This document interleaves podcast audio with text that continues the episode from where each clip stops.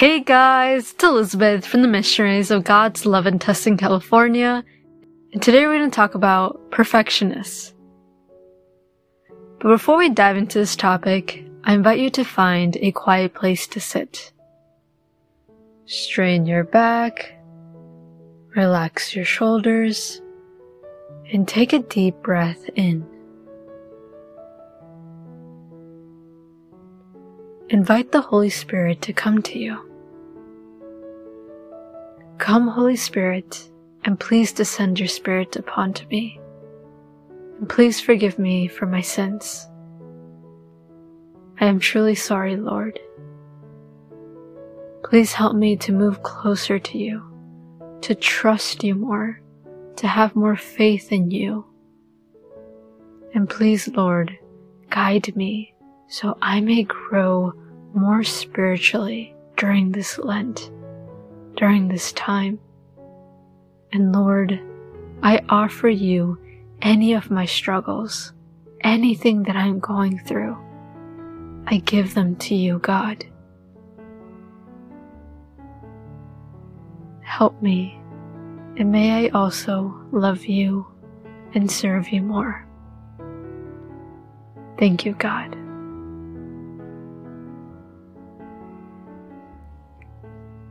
So lately I've been noticing that many people are perfectionists.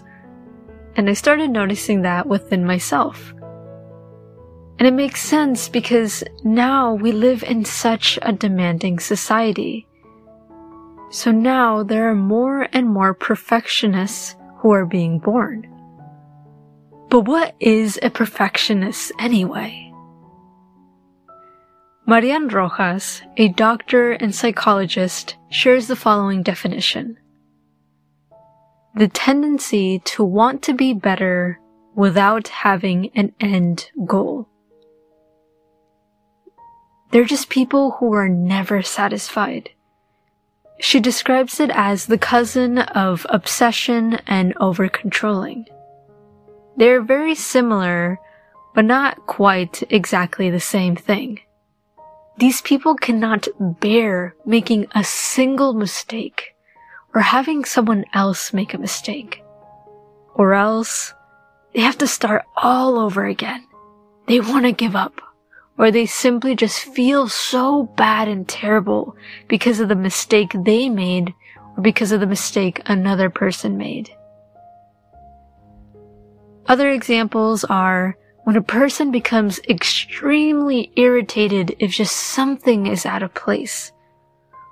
Or they become annoyed or upset when their handwriting isn't perfect.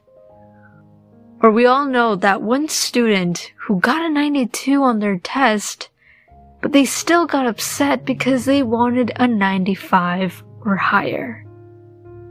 It's the little things that bother us, and we make it a bigger deal. Like we think over and over and over again about that one small mistake we made. And people who are perfectionists can become obsessive over one thought. Where they just think about it over and over and over again and they just cannot let it go. Now, if we identify ourselves as being a perfectionist, it can be something good and beneficial in our life, but once it starts overtaking our life and dictating our life, it can be something negative. It can actually be very mentally exhausting to always be a perfectionist, to always have these high expectations, and always being alert and it could lead us to be an anxious person. Now, what does Marian Rojas recommend us that we should do? She recommends us to be flexible, that we should remain open to making mistakes. We should be conscious that we are not perfect.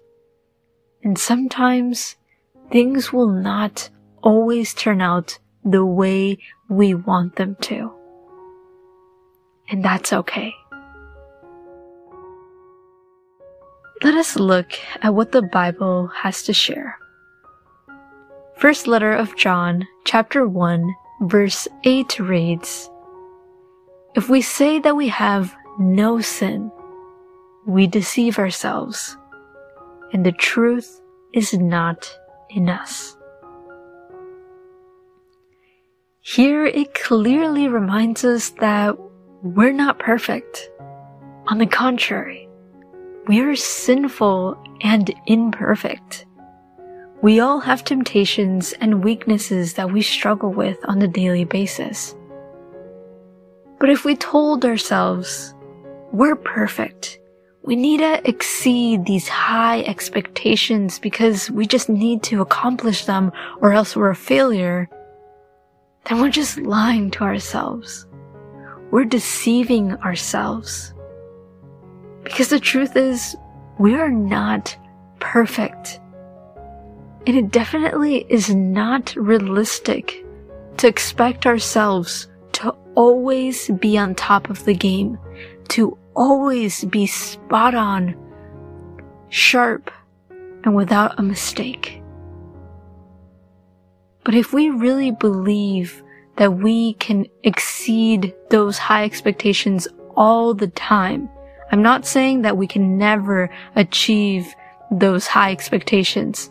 I'm referring to if we become obsessive that we always need to be perfect and spotless every single day, every minute of our day, then we're lying to ourselves.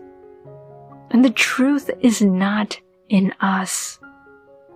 And by truth, it means literally, like we're just lying to ourselves, that we're just so good, we're so perfect, we're so spot on, and we're so brilliant. But it also means that we do not have Jesus himself in us.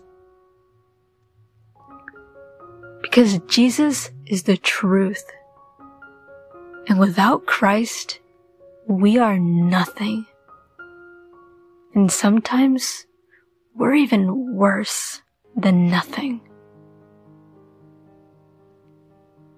So let us be real and admit to ourselves that really we aren't that perfect.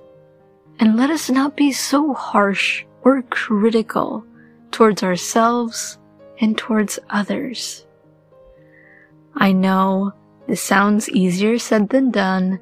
Trust me, even I struggle with this, like loosening up and being okay with making mistakes.